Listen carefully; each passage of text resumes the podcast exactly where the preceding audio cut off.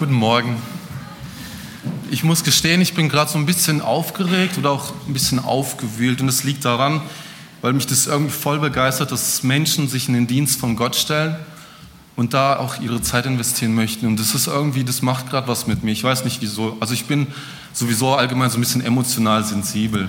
Aber vielleicht fühlt der ein oder andere sich auch so. Zu sehen einfach, hey, die Gemeinde, die jetzt schon älter, also der, das Haus, das hier älter ist, aber trotzdem Leute, die sich in den Dienst stellen, abgesehen davon, wo wir gerade stehen. Und zur Einleitung möchte ich euch eine Kurzgeschichte aus meinem Leben erzählen. Stellt euch vor, ihr seid nach einer Feier oder nach einer Party unterwegs nach Hause. So gegen 5 Uhr morgens. Also vielleicht, wenn ihr jünger wart, habt ihr das gemacht. Eigentlich hattet ihr geplant, mit einem Fahrer nach Hause zu fahren, aber nach einem Streit und etwas zu viel Alkohol, später seid ihr alleine auf dem Weg. Euch packt die Wut und ihr seid frustriert, dass man sich auf andere einfach nicht verlassen kann. Und mit 160 km/h fährt ihr in eine Kurve. Ihr kommt ins Schleudern und das Auto zielt genau auf einen Baum hinzu. Und in diesem Moment kommt euch ein Gedanke. Vielleicht ist es gar nicht so schlecht, dass gleich alles vorbei sein könnte. Und im nächsten Moment versucht ihr aber blitzartig die Kurve zu bekommen. Der ganze Körper ist elektrisiert und jede Faser eures Seins auf Überlebensmodus geschaltet. Ihr wollt leben. Als später die Polizei eintrifft, sucht sie den Körper des Fahrers. Und deine Freunde erklären, dass sie den Körper des Fahrers nicht weggeschafft haben. Der Polizist leuchtet in das Wrack hinein und im Auto ist irgendwie alles verschoben. Und das Auto scheint regelrecht den Baum zu umarmen. Und die Scheibe hat den Eindruck eines Kopfes und das Lenkrad ist vermutlich durch den Brustaufschlag des Fahrers verbogen worden. Und wieder fragen sie, wo ist der Fahrer? Du hebst die Hand. Du stehst neben deinen Freunden. Du lebst. Und das ist eine Geschichte aus meiner, von meiner Familie aus der Vergangenheit. Und ich glaube, nach solchen Momenten erlebt man irgendwie einen Neubeginn. Irgendwas ist anders nach so einem Erlebnis anders, als wir es uns erwartet haben. Und unser heutiger Bibeltext steht in Epheser 2, Vers 10. Ich habe das Predigtthema heute geändert, falls ihr euch wundert, dass es in dem Programmblatt anders ist. Heute ist nicht das Thema Charakterschmieder Gottes, sondern Gott möchte keine Blindgänger haben. Und in diesem Epheser 2, Vers 10 geht es um ein, ein echt gutes Thema. Vorher möchte ich euch noch kurz erklären, was das für ein Brief überhaupt ist. Also Paulus schrieb, die, schrieb diesen Rundbrief vermutlich damals nicht nur an die Gemeinde in Epheser, sondern er ging an alle kleinasiatischen Gemeinden damals. Und Ephesus war vielleicht der Ort, wo der Brief dann letztlich blieb. Und das Hauptthema dieses Briefes ist die Gemeinde Gottes. Und Paulus schreibt davon, dass Gottes gnädiges Erbarmen nicht nur dem alttestamentlichen Gottesvolk Israel, sondern allen Völkern der Erde zusteht. Und aus diesem Gedanken der Erwählung und Einheit der Gemeinde zieht Paulus für, für, das christliche Leben Konsequenzen. Und die er in diesem Brief dann in zahlreichen und konkreten Anweisungen für das Gemeindeleben aufzeigt. Und im Kapitel 2, Verse 1 bis 10 spricht Paulus von dem Leben, neuen Leben aus der Gnade. Und unser Vers ist heute der zehnte Vers aus dem Kapitel 2, also Epheser 2, Vers 10. Und ich lese aus der neuen Genfer Übersetzung. Denn was wir sind, ist Gottes Werk. Er hat uns durch Jesus Christus dazu geschaffen, das zu tun, was gut und richtig ist. Gott hat alles, was wir tun sollen, vorbereitet. An uns ist es nun, das Vorbereitete auszuführen. Und meinen ersten Punkt möchte ich so nennen, der, Mensch, der neue Mensch und geistlich lebendig. Vielleicht habt ihr das mal gehört. Heute und damals fragen Menschen sich, wann der nächste Schritt in der Entwicklungsgeschichte, also der Schritt über den Menschen hinaus geschehen wird. Wann dieser perfekte Mensch sein wird oder ein Mensch, der ein Übermensch wird. Und für uns Christen ist es klar, dieses, dieser neue Mensch oder dieses, diese Entwicklungsgeschichte oder dieser Entwicklungsstadt, der ist bereits geschehen, nämlich in Jesus. Weil in Jesus erschien eine neue Art von Mensch. Und das neue Leben, das in ihm begann, soll in uns hineingelegt werden von einem Leben, das vorher von Egoismus, Sünde und Schmutz bestimmt war. Denn was wir sind, ist Gottes Werk, ist der Anfang unseres Verses. Und in meiner Einleitung habe ich ein, euch eine Kurzgeschichte erzählt. Für mich damals, vor ungefähr 23 Jahren, schon lang her, gab es einen Moment in meinem Leben, der ist mir irgendwie noch heute sehr klar vor meinen Augen. Und so wie mein Bruder damals, als er aus dem Auto stieg und erlebte, dass er lebendig und nicht tot war und das Auto stark verbogen, aber mein Bruder gesund und lebendig war, so war das damals für mich, als ich sieben Jahre alt war und Jesus in mein Leben kam und mich nicht losgelassen hatte. Und ich konnte nicht anders als Ja zu ihm zu sagen. Und nach dem Gebet zu Jesus, als ich gesagt habe, ja, ich möchte mit dir leben, fühle ich mich nicht nur frei, sondern auch so, dass ich dem Tode entronnen war. Und so heute, nach 23 Jahren, blicke ich auf eine Zeit der Entwicklung zurück. Es war damals nicht so, dass ich den Schritt zu Jesus gemacht habe und auf einmal war alles anders. Es war, der Moment war anders. Ich habe gefühlt oder auch erlebt, hey, ich bin dem Tode entronnen. Aber es war eine Zeit der Entwicklung und ich durfte immer mehr entdecken, wer ich bin und was ich in Jesus brauche. Und heute noch habe ich so Zeiten, wo ich mich gar nicht vom Tod errettet fühle, wo ich denke, boah, damals war das so genial und heute, was ist los? Aber ich habe gelernt, dass Jesus sein Versprechen mit mir hält und dass er tatsächlich seit diesem Zeitpunkt mich zu diesem neuen, neuen Menschen werden lässt. Und das ist irgendwie immer mein Fokus und mein Ziel, auch für meine nächsten Jahre oder Monate, die ich habe. Aber wie soll das konkret geschehen, diese Entwicklung und so? Und C.S. Lewis hat dazu einmal gesagt, überlegen wir einmal, wie wir unser altes, normales Leben erhielten. Wir bekamen es von anderen von unserem Vater und unserer Mutter und all unseren Vorfahren, ohne gefragt zu werden und durch einen sehr merkwürdigen Prozess, in dem Lust, Schmerz und Gefahr eigentümlich ineinander verschlungen sind. Einem Prozess, und auf den wir selbst nie gekommen wären. Und der gleiche Gott, der sich das ausgedacht hat, wie wir zum Leben kommen, hat auch bestimmt, wie sich das neue Leben in Christi in uns ausbreiten soll. Wir müssen also darauf gefasst sein, dass auch dieser Prozess merkwürdig ist. Er hat uns nicht um Rat gefragt, als er die Sexualität schuf zum Beispiel. Und er hat uns auch nicht gefragt, als er bestimmte, wie geistliches Leben entstehen soll oder wachsen soll. Und Lewis deutet auch etwas ganz Wichtiges hin. Wir können gute und richtige Meinungen darüber haben, wer der neue Mensch sein soll oder wer wir in Jesus sein wollen. Aber Gott bewegt in der Wiedergeburt zum neuen Menschen etwas, das wir entdecken dürfen. Und das bedeutet aber auch, dass wir uns die Mühe machen müssen, herauszufinden, was Gott da über den neuen Menschen in der Bibel spricht. Und es gibt so einen schönen Vers in Kolosser 3,10, da steht, und seid neue Menschen geworden, die ständig erneuert werden und immer so mehr dem Bild entsprechen, das der Schöpfer schon in euch sieht. Der zweite Punkt, er hat uns durch Jesus Christus dazu geschaffen. Und dieser neue Mensch in Jesus ist nicht nur ein neues Leben, sondern es befähigt uns auch, uns zu verändern. Es hat Macht, uns zu verändern, dass wir zu dem Bild Gottes werden, wie der Schöpfer uns eigentlich angedacht hatte. Und vielleicht kennt ein oder andere von euch die Geschichte von dem Mann, der zu seiner Frau sagte, Pa, ich habe nichts mit dem Hersteller zu tun. Der kann ruhig behaupten, dass ich Benzin tanken muss aber es ist mein Auto und ich habe es gekauft und wenn ich Diesel tanken will, was viel billiger ist, nun dann tanke ich auch Diesel. Das ist natürlich ein bisschen dumm, aber das Auto mag zwar ihm gehören, aber der Hersteller hat den Motor gemacht. Er weiß, welcher Kraftstoff hinein muss. Und er hat eine Gebrauchsanweisung mitgeliefert. Und sehen Sie, hier habe ich sie, sagt die Frau. Und da steht, da muss Benzin hinein. Ich kann zwar sagen, das Auto gehört mir und dass ich hineinfülle, was ich will, aber wenn ich vernünftig bin, dann halte ich mich an die Gebrauchsanweisung des Herstellers. Und deshalb der Grund, warum unsere eigenen Bemühungen, ein besserer Mensch zu werden, erfolglos bleibt oder sehr oft, ist, der Gott, der uns geschaffen hat, der uns erfunden hat, wie ein Mensch eine Maschine erfindet, der hat das Auto so konstruiert, dass es mit Benzin läuft und, nichts, nicht, und mit nichts anderem. Und die menschliche Maschine ist auch so konstruiert von Gott, dass sie nur mit ihm läuft. Er ist der Treibstoff, der, den unser Geist verbrennen oder die Nahrung, an der unser Geist sie stärken soll. Eine andere Nahrung oder Benzin gibt es nicht. Und deshalb ist es auch völlig sinnlos, Gott zu bitten, uns auf eine Weise glücklich zu machen, ohne dass wir viel nach dem Christentum oder nach, dem, nach, dem, oder nach der Religion Jesu äh, fragen. Also nicht der Religion, sondern nach Jesus fragen. Und Gott kann uns kein Glück und keinen Frieden schenken, die von ihm selbst getrennt sind.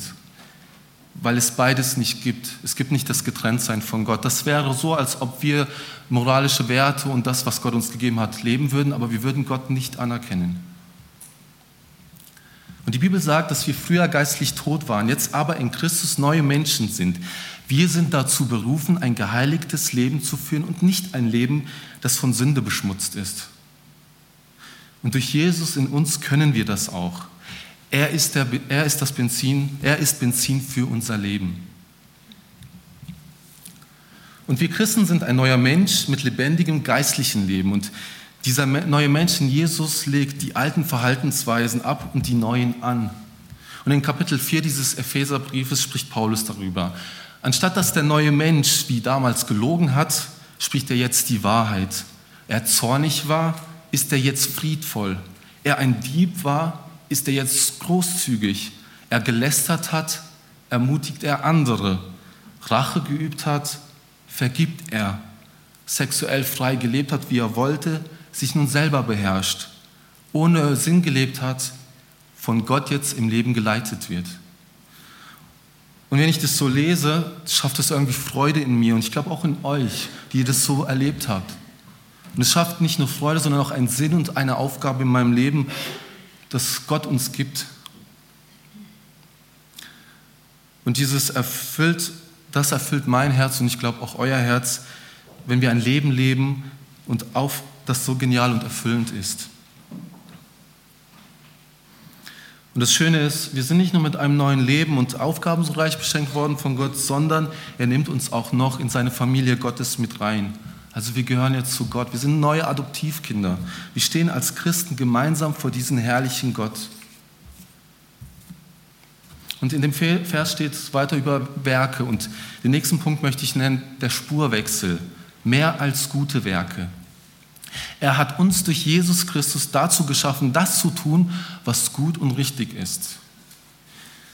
Und ich glaube ja, ein Christ, der im Alltag lebt, der für Gott brennt und so, und der da seine Werke macht, der lebt manchmal oder öfters das Gefühl, Herr, aus mir heraus können wir keine Werke vollbringen, die Gott gut stimmen können oder uns da durch den Himmel verdienen. Galater 1,4 spricht davon, dass Jesus sich als Opfer für unsere Sünden hingegeben hat, damit wir von allem Bösen befreit werden sollen, das die jetzige Welt beherrscht. Und er hat damit den Willen Gottes erfüllt. Jesus hat uns davon befreit. Und in Epheser 2, 8 bis 9 wird nochmal klar, durch Gottes Gnade seid ihr gerettet, und zwar aufgrund des Glaubens. Ihr verdankt eure Rettung also nicht euch selbst, nein, sie ist Gottes Geschenk. Sie gründet sich nicht auf menschliche Leistungen oder Werke, so dass niemand vor Gott mit irgendwas groß tun kann. Also es ist klar, dass Werke nicht zu unserer Rettung beitragen, uns nicht von der Schuld befreien können. Aber was ist jetzt so mit guten Werken gemeint? Brauchen wir die? Was ist das? Und ich, das kennen wir alle so als Christen. Gute Werke sind innerliche und äußerliche Tätigkeiten, die Gott uns in der Bibel befohlen hat. Die finden wir zusammengefasst zum Beispiel in den zehn Geboten.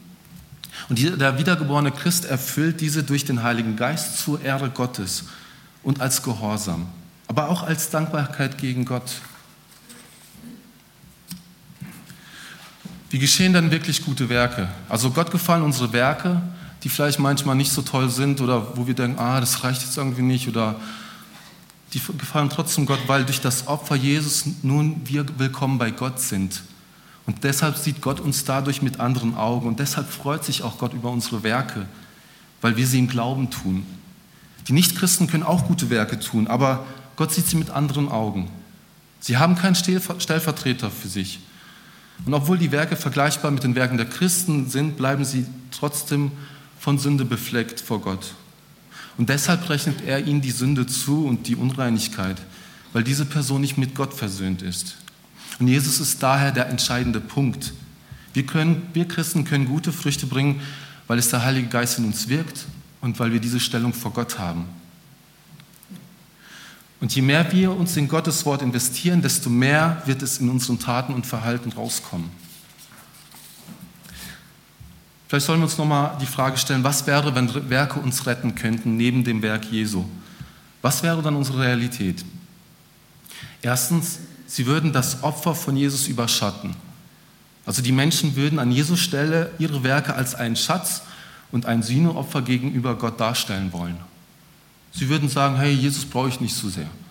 Zweitens, unser beunruhigtes Gewissen würde keinen Frieden in den Werken finden, weil wir würden eher an Angst mit uns, mit Angst uns mit Werken überladen, die wir tun wollen, weil wir verzweifelt feststellen würden, dass kein Werk rein genug und gut genug ist, um Gott gnädig zu stimmen, damit wir das ewige Leben erhalten und damit unser Gewissen beruhigt wird.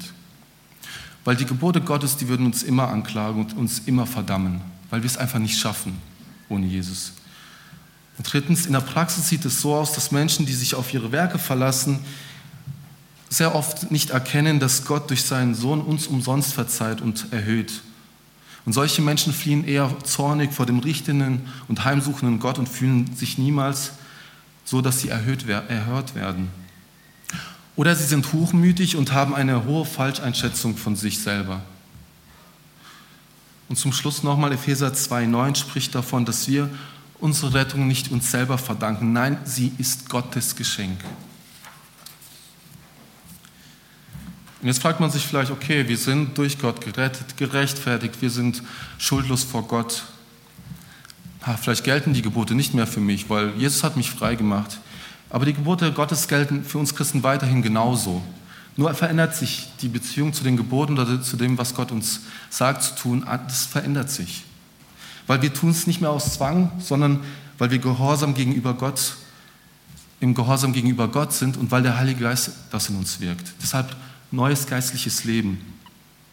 Und deshalb befolgen wir die Gebote Gottes mit guten Werken freiwillig und wir tun das nicht aus Angst oder Furcht vor einer Strafe, weil sonst Gott da mit der Route kommt und sagt, hey, du kommst in die Hölle, wenn du das oder dies nicht tust, sondern aus der Liebe zur Gerechtigkeit wie ein Kind. Wie ein Kind seinen Vater bewundert, beehrt und sagt, hey, ich will wie mein Vater sein. Und das nochmal mehr zu verstehen, Gott, Gott wird uns durch seinen Geist alle nötige Weisheit und Einsicht geben und schenken, um seinen Willen im vollen Umfang immer mehr zu erkennen. Und sein Wille für unser Leben ist gut. Gott hat die Intention, sein Werk, also uns einzelnen Christen, zur Perfektion, Vollendung zu bringen, was er in unserem Leben dann begonnen hat. Was hilft uns aber dabei? Und jemand Unbekanntes hat einmal gesagt, wenn wir uns in den Finger schneiden, sollten wir die Bibel bluten. Nur durch unermüdliches Lesen wird uns die Bibel in Fleisch und Blut übergehen.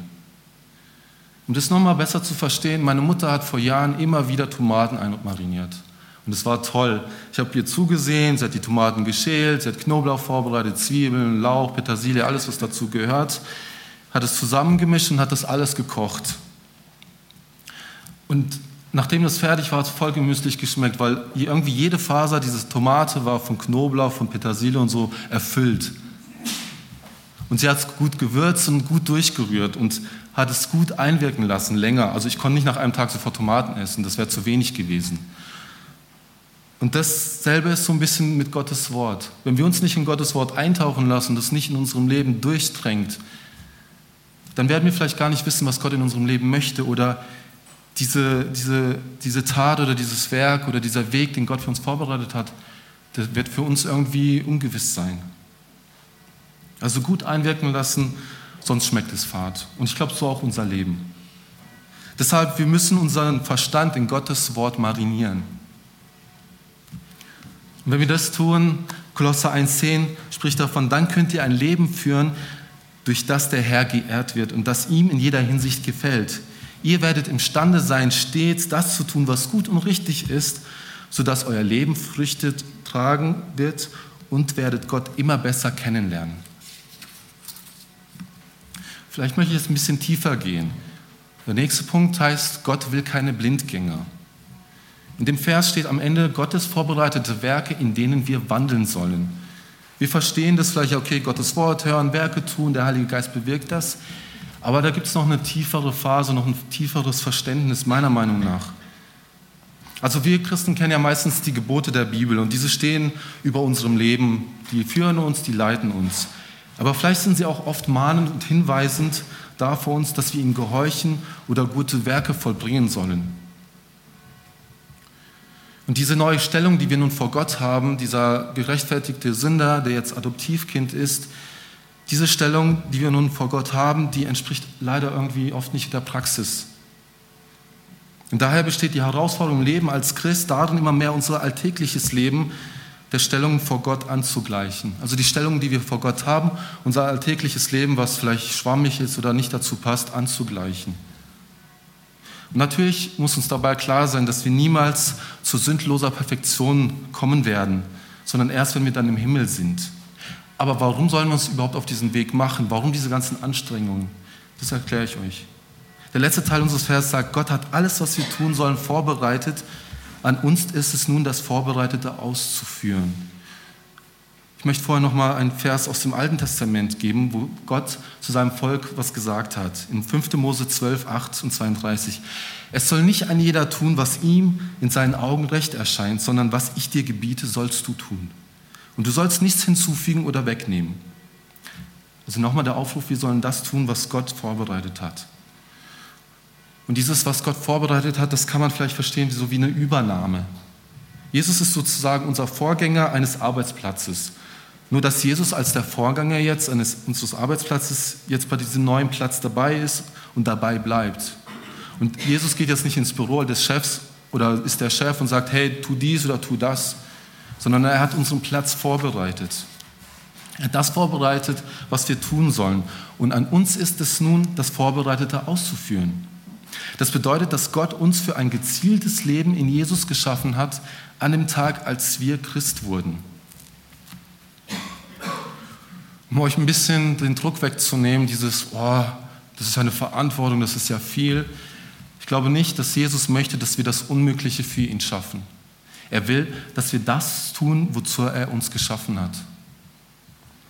Um das zu tun, wo, wozu Gott uns geschaffen hat, müssen wir herausfinden, was es ist. Daher ist ein Leben als Christ nicht nur das Befolgen der guten Gebote Gottes für unser Leben, sondern auch zu entdecken, welchen Weg hat Gott für uns in diesem Leben. Was möchte er, was ich tue mit meinem Leben?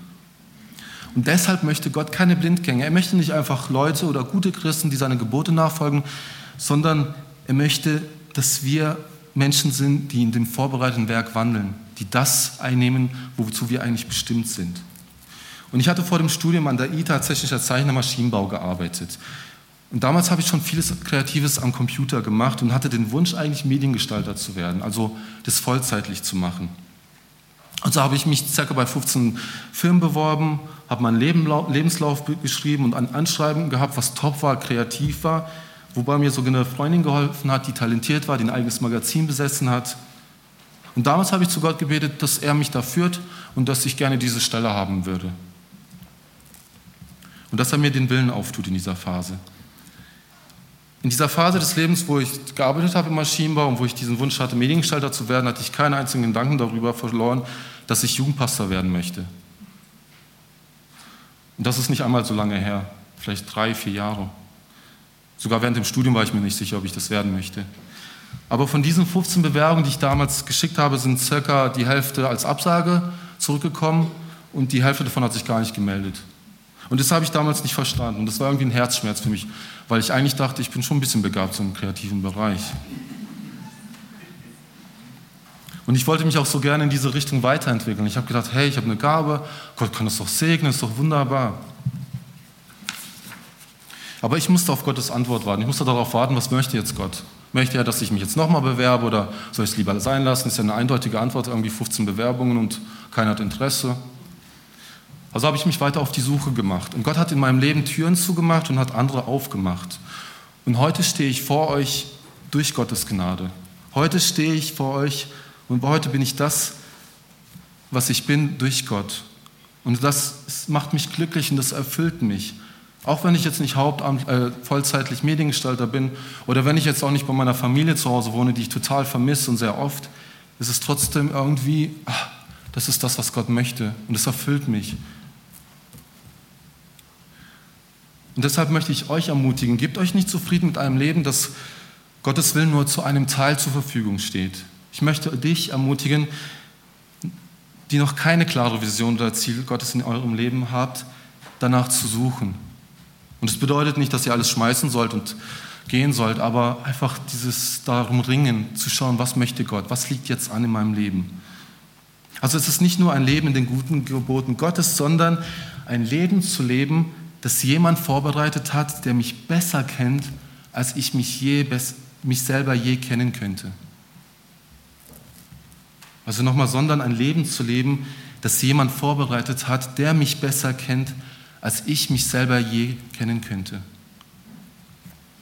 Und dieser heutige Vers in Epheser 2,10, der hilft uns zu verstehen, was, wenn wir unsere Mission oder den Sinn im Leben entdecken wollen.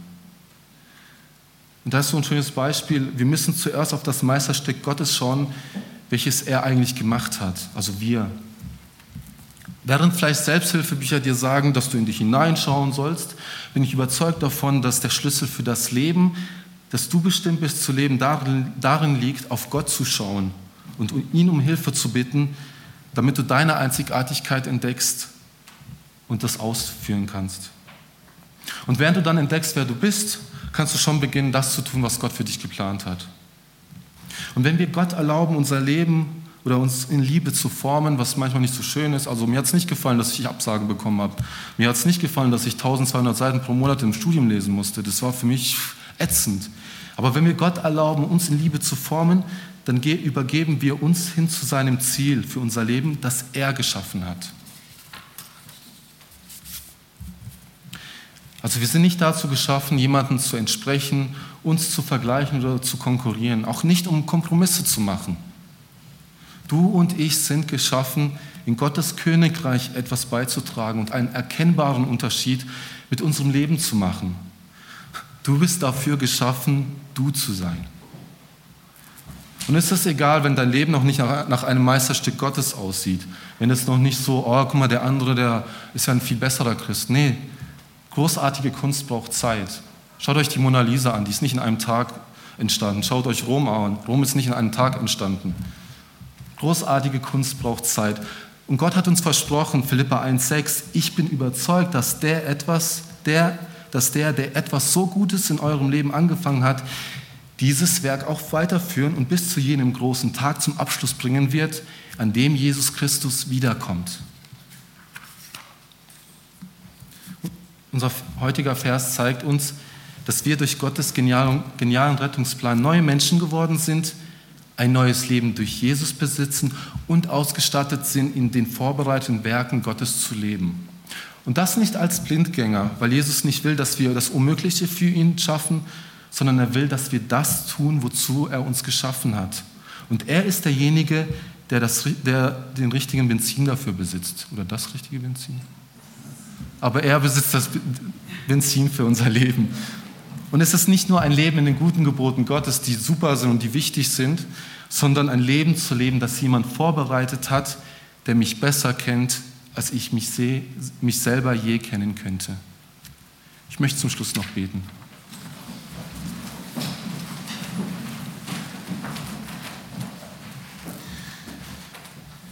Danke, Vater, dass du dich von deinem Thron, von der Herrlichkeit da, wo du lebst, dich heruntergelassen hast zu uns Menschen und dass du wieder möchtest, dass wir in die Gemeinschaft zu dir kommen. Und was noch schöner ist, wieder zu den Menschen zu werden, wie du uns eigentlich angedacht hast, zu deiner Schöpfung, zu deinem Werk. Und ich danke dir, dass du uns da nicht nur Lasten aufdrückst und sagst, hey, mach dies und das, sondern du befähigst uns in den guten Werken, die du vorbereitet hast, in dem, wie unser Leben sein kann mit dir, dass du uns da begleitest, uns befähigst. Und ich bitte dich, dass wir uns immer wieder konzentrieren auf dich, dass du in unser Leben reinsprichst. Und ich bitte dich, lass nicht ab von uns.